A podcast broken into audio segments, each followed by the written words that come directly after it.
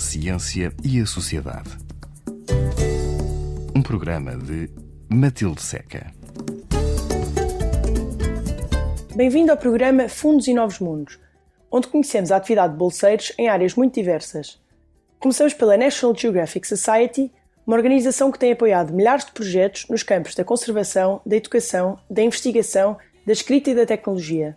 Rui Martiniano, o nosso convidado de hoje, é geneticista e dedica-se ao estudo de DNA de indivíduos de civilizações antigas. Trabalha atualmente na Liverpool John Moores University como professor assistente e onde está a estabelecer um laboratório e a iniciar o seu grupo de investigação. A sua longa formação académica começou pela Universidade de Coimbra, com uma licenciatura em Antropologia e um mestrado em Evolução e Biologia Humanas. Com a decisão de seguir uma carreira no campo da genética, tirou um segundo mestrado em Genética de Doenças Humanas na University College of London e prosseguiu os seus estudos na Trinity College of Dublin com um doutoramento sobre genética populacional da antiga Europa Ocidental. Fez ainda um pós-doutoramento no Sanger Institute e foi investigador no Departamento de Genética da Universidade de Cambridge, altura em que recebeu uma bolsa da National Geographic Society e onde continuou a analisar genomas de populações pré-históricas, Olá, Rui, bem-vindo uh, ao nosso programa. Gostava de, de, começar aqui a nossa entrevista uh, esclarecendo uh, uma parte muito importante para esta entrevista toda, que é perceber o que é que é o genoma. Bem, o genoma é essencialmente o nosso código genético completo. os animais todos têm um genoma e a minha investigação centra-se principalmente no genoma humano. O genoma humano é uma coleção de 23 pares de cromossomas, Uh, temos 22 cromossomas, que vai do cromossoma 1 ao 22. Depois temos os cromossomas uh, que determinam o sexo, que é o X e o Y. Também temos o DNA mitocondrial. Isto são tudo. Isto são tudo cromossomas e, e, regiões do genoma que podem ser utilizadas para investigar processos demográficos que aconteceram na nossa espécie ao longo do tempo. Uh, quando nós observamos o genoma de duas pessoas escolhidas aleatoriamente de qualquer parte do mundo, uh, verificamos que o genoma desses indivíduos é semelhante em 99,9% das letras que compõem o código genético. Então, basicamente, somos todos muito semelhantes uns aos outros. Mas pessoas como eu, uh, que estão interessados em, em desvendar os mistérios da nossa espécie, da, dos movimentos populacionais da nossa espécie, nós queremos nos focar no 0,1% das diferenças que são informativas. Mas o que é que este 0,1% traz de, de, conhecimento? Como é que nós podemos, através de uma diferença tão pequenina de DNA, perceber processos demográficos tão grandes? Bem, o nosso código genético é muito grande, uh, são 3 mil milhões de letras, e, portanto, 0,1% disso são cerca de uh, eh, 30 milhões. Então, são 30 milhões de letras que nós podemos uh, analisar e, e, pronto, e fazer estudos de população, uh, da genética populacional humana. O que é que nós podemos descobrir ao analisar estes 0,1% de diferenças? Uh, a, mais, a resposta mais óbvia é podemos comparar populações. Há populações que, devido a, a terem existido durante muitos anos uh, em proximidade umas das outras, se tornaram mais semelhantes uh, consigo próprias. Basicamente, adquiriram mutações específicas uh, à sua própria população. E isso também permite distingui-las de outras populações que são mais distantes.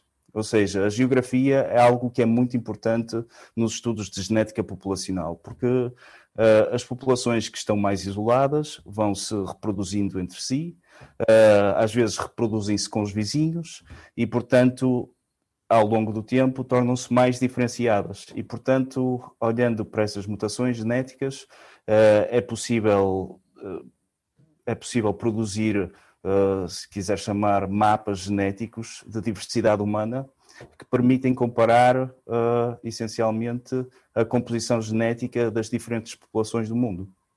E como é que se sequencia esse genoma? O que é que é sequenciar exatamente?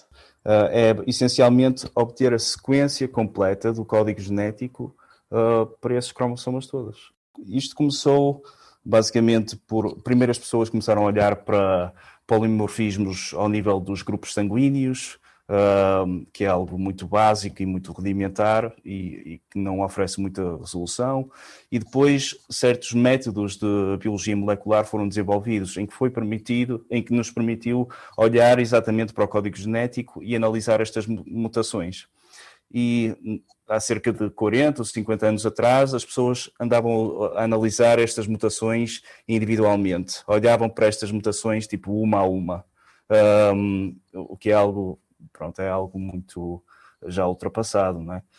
Um, mas, entretanto, nos anos 90 surgiu uma técnica, anos 80 surgiu uma técnica que permitiu sequenciar 200 letras, pronto, foi um grande avanço para, para a altura e foi uma técnica que foi usada durante uh, imensos anos, 20 anos, e, uh, aliás, no campo do DNA antigo usou-se esta técnica muito, durante muito tempo, eu, vou, eu volto a falar disto. Uh, mas, entretanto, houve uma técnica eh, que foi inventada cerca de 2008 ou 2007, que, foi, que se chama Next Generation Sequencing. E esta técnica permitiu, em vez de sequenciar 200, uh, 200 letras do nosso código genético, permite sequenciar os 3 mil milhões de letras de uma vez só. E, por exemplo, só para ilustrar uh, a diferença que isto é, uh, vejamos o exemplo do, do, da sequenciação do genoma humano. Demorou cerca de 10 anos a fazer, de, nos anos 90, e acabou em 2003. E gastaram-se uh, milhões de dólares neste projeto de sequenciar um genoma humano que foi incompleto. Um, e, e, eles fizeram este, este processo foi todo a sequenciar 200, 200 letras de uma vez. Então, envolveu muitas equipas internacionais, equipas gigantescas, orçamentos gigantescos. Pronto, foi assim um projeto enorme. Mas agora, hoje em dia, se eu quiser sequenciar um genoma humano, posso fazê-lo num dia só e em menos e com menos de, de mil dólares. Portanto, foi uma diferença, é uma diferença astronómica que este novo tipo de tecnologia de sequenciação do DNA uh, permitiu. E basicamente, o que é que nós obtemos de, deste, deste uh, ao sequenciar DNA, obtemos muitas sequências que são curtas, uh, cerca de 100 letras uh, de comprimento, mas obtemos milhares de milhões destas sequências. E depois temos que processar estes dados com métodos computacionais que essencialmente vão colocar estas pequenas sequências no seu devido lugar uh, do genoma humano e isso é o que nos permite identificar as mutações e a partir das mutações podemos aplicar muitos métodos de genética populacional para, para tentar uh, descrever a composição genética de, das populações que estamos a analisar e comparar uh, estas populações com, com, com, dados que já existem de, de outras populações uh, mundiais e até populações antigas, novas, que temos com esta tecnologia de DNA antigo. Portanto, basta termos acesso a uma célula para podermos analisar o genoma inteiro? Em teoria, sim. Uh, há métodos uh, de genética forense que hoje em dia permitem, uh, por exemplo, quando um crime é cometido e, e, e, essencialmente o criminoso foi muito cuidadoso e não deixou quase amostra nenhuma, é possível sequenciar, ou é possível obter alguns dados genéticos a partir de 15 células. Acho que é esse o mínimo. Uh, mas em todas as células, exceto os glóbulos vermelhos, temos o, uma cópia do nosso genoma. Uh, o Rui estuda essencialmente o DNA pré-histórico. Como é que podemos dizer? A definição é algo difusa, não há assim uma, uma definição muito concreta, mas eu costumo uh, usar este termo para definir DNA que pode ser pré-histórico ou histórico. Normalmente mais antigo que 100 anos. Uh, e, e, pronto, eu não sou muito criterioso uh, uh, acerca de, desta definição. Mas neste caso o Rui trabalha especialmente não é a 100 anos, é com milhares de anos de... Sim, milhares de anos, sim, e a maior parte das pessoas sim. Mas depois existem outras uh, aplicações, por exemplo, a DNA de coleções de museu, de museus que, em que há espécies que foram preservadas com 50, 70, 100 anos de idade e, portanto, uh, esses estudos, algumas pessoas chamam de DNA antigo, outras não. Mas sim, o maior, o, o, o foco da minha investigação é, é, em amostras que são milhares de anos, normalmente. Então aqui faço para a pergunta que eu queria fazer, que é, especialmente neste caso em que estamos a falar de ADN com milhares de anos, como é que é feita a recolha? Como é que é feito o trabalho de campo? O, o DNA antigo é primariamente obtido de, a partir de ossos porque os ossos é o que é preservado num, num sítio, em qualquer sítio arqueológico, em qualquer, qualquer, local arqueológico, uma pessoa se começar a escavar, vê vasos e pedras e, e ferramentas e coisas assim, que não têm código genético, obviamente, uh, e também vê ossos que pertenciam às pessoas que habitavam nesse local arqueológico. Um, isto é extremamente útil para nós, porque um, só vou fazer aqui um pequeno à parte. Ah, durante muitos anos estudaram-se populações uh, vivas para tentar fazer inferências acerca do passado. Mas o DNA antigo, o maior ah, poder do DNA antigo é permitir sequenciar uh, DNA humano a partir diretamente dos achados arqueológicos. Ou seja, é quase como viajar no tempo. Uh, uma pessoa pode analisar milhares de genomas da época corrente, não é? E tentar fazer inferências acerca do que é que terá acontecido no passado. Mas esta técnica permite-nos viajar no tempo e, essencialmente, diretamente obter a composição genética desses povos pré-históricos. É, é, isto é a maior, é, é, é, a característica mais importante do DNA antigo. Um, e depois, uh, relativamente ao processo de obter DNA antigo, uh, como já disse, é a partir dos ossos.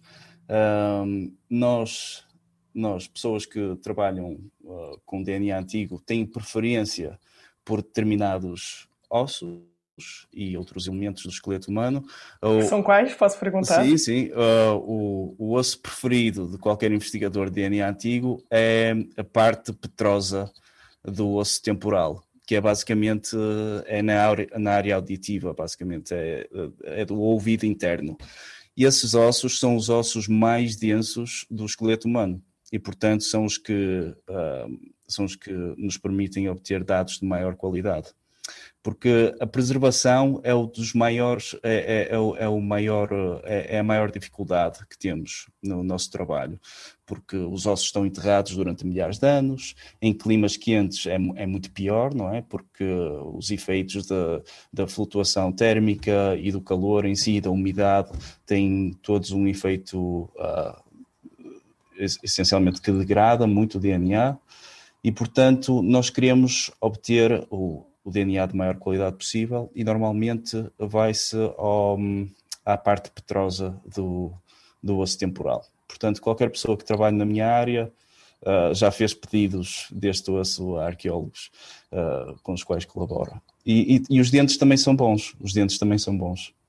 Uh, ossos longos são maus, fémures, tíbias, etc. São maus porque são muito porosos. Pronto. e, e pronto, pega-se essencialmente Colabora-se com, com arqueólogos, desenvolvem-se as perguntas do estudo, qual, é, o que é que estamos a tentar investigar. Uh, depois uh, vai-se visitar a coleção óssea, uh, osteológica, e recolhe-se as amostras. Como? Ao local, sim, muitas vezes, ou nos museus dos países em que se está a analisar os ossos e vai-se lá. Normalmente não temos que fazer muito trabalho nessa parte, porque os ossos normalmente encontram-se desarticulados e muito partidos, não se tem que normalmente que partir nada para, para, para obter a amostra que se quer. E, e pronto, a partir daí traz-se o osso para o laboratório. Uh, normalmente serra-se a parte mais densa desta parte petrosa e pulveriza-se a amostra, ou seja, converte-se o osso em pó uh, muito fino. Depois extrai-se o ADN, uh, prepara-se uma coisa que são uh, chamadas as livrarias, livrarias genéticas. É difícil dizer em português, eu não falo em termos científicos, mas fazem-se umas livrarias genéticas. As bibliotecas, Bi libraries, bibliotecas. Exato, bibliotecas, exato já estou, já sou imigrante há muito tempo, agora o meu português vai-se deteriorando e a partir daí sequencia-se o genoma. uh, então usam-se uns instrumentos que são muito caros, métodos que costumam também ser muito dispendiosos. Obtém-se os dados da, da companhia que, está, que faz este serviço, que normalmente são vários gigabytes de dados, ou terabytes às vezes, e pronto, e usa-se esses métodos computacionais que já referi para, para posicionar estas pequenas sequências, que são milhões, milhares de milhões de sequências, uh, essencialmente posicionar estas sequências no devido lugar no genoma humano. Isto é o que nos permite, uh, essencialmente, identificar mutações e depois fazemos uma lista de mutações que verificamos e depois há muitos dados disponíveis, porque o nosso campo de investigação tem uma coisa boa, que é toda a gente faz os seus dados disponíveis após a publicação, nunca antes. Ou é raro, raro que se faça os dados disponíveis antes da publicação. Uh, e, portanto, analisam-se os genomas uh, antigos que se quer analisar uh, em conjunto com dados de pessoas modernas, não é? pessoas de, da época corrente, portugueses, espanhóis, ingleses, populações africanas, populações da Ásia, etc., das Américas, de, de, todo o mundo, e também populações antigas, das quais já obtivemos DNA antigo noutros estudos. Já há uh, muita informação sobre outras civilizações há, há imensa, há imensa informação. Uh, nos últimos 10 anos, devido a esta tecnologia, a Next Generation Sequencing, houve uma explosão de dados uh, a serem gerados de, de muitas um, culturas arqueológicas, dados genéticos de muitas culturas arqueológicas no mundo. Um, e hoje em dia existem cerca de 4 mil amostras que já foram sequenciadas e, e está, o crescimento é exponencial. Rui, mas uh, uma amostra que, que é feito, recolhe-se o osso, o osso é pulverizado, faz a sequenciação do ADN para colocar no genoma de um indivíduo, certo? De um indivíduo, sim. Mas, mas que esse indivíduo é muito representativo daquela comunidade, daquela população? Sim nunca é muito raro sequenciar apenas um indivíduo de uma população. Normalmente uh, sequenciam-se eh, depende dos métodos que se está a usar, mas digamos que entre 5 e, 5 e 100, entre 5 e 100 indivíduos, depende da tecnologia que se está a, utilizar. E porquê é que é importante um, sequenciar vários indivíduos? Um número, quanto maior, melhor, não é? Um, porque o que se tem vindo a verificar é que há populações que são bastante homogéneas, mas mesmo nessas populações existe sempre um outlier, existe sempre um ou dois indivíduos que não pertencem muito bem àquela, àquele cluster, àquele, àquele grupo genético, são sempre um bocado diferentes.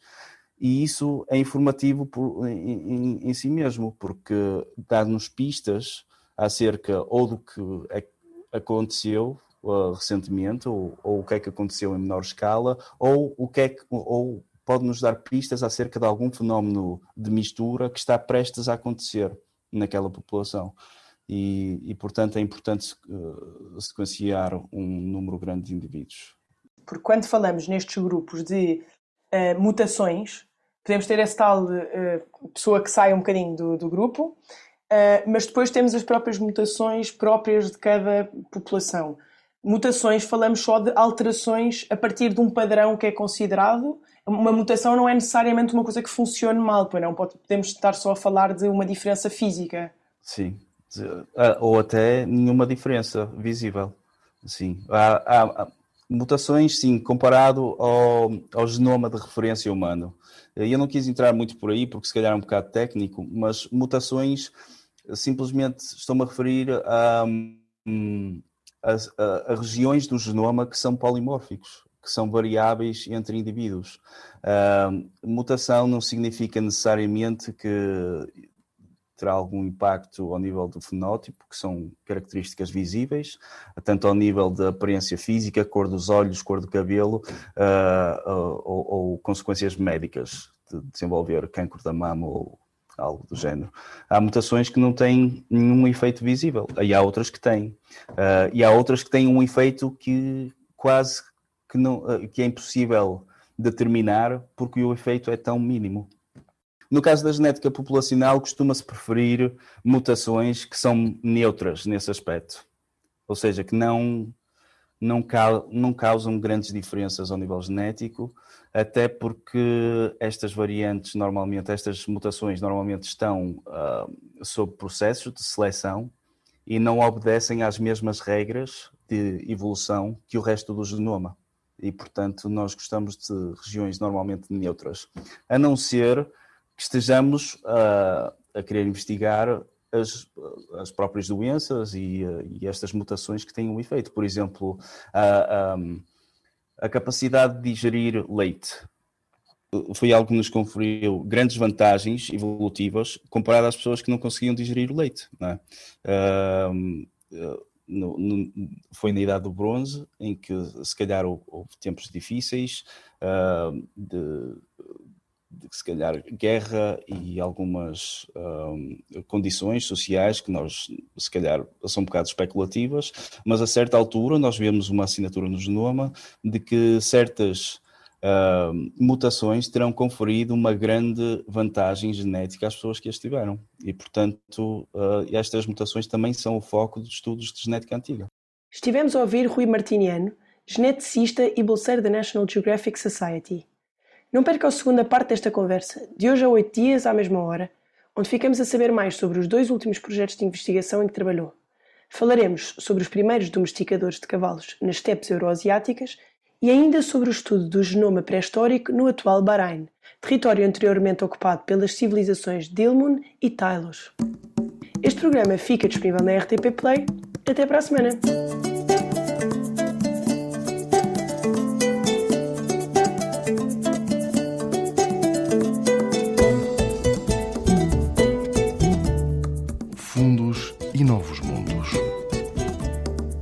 Projetos para a ciência e a sociedade.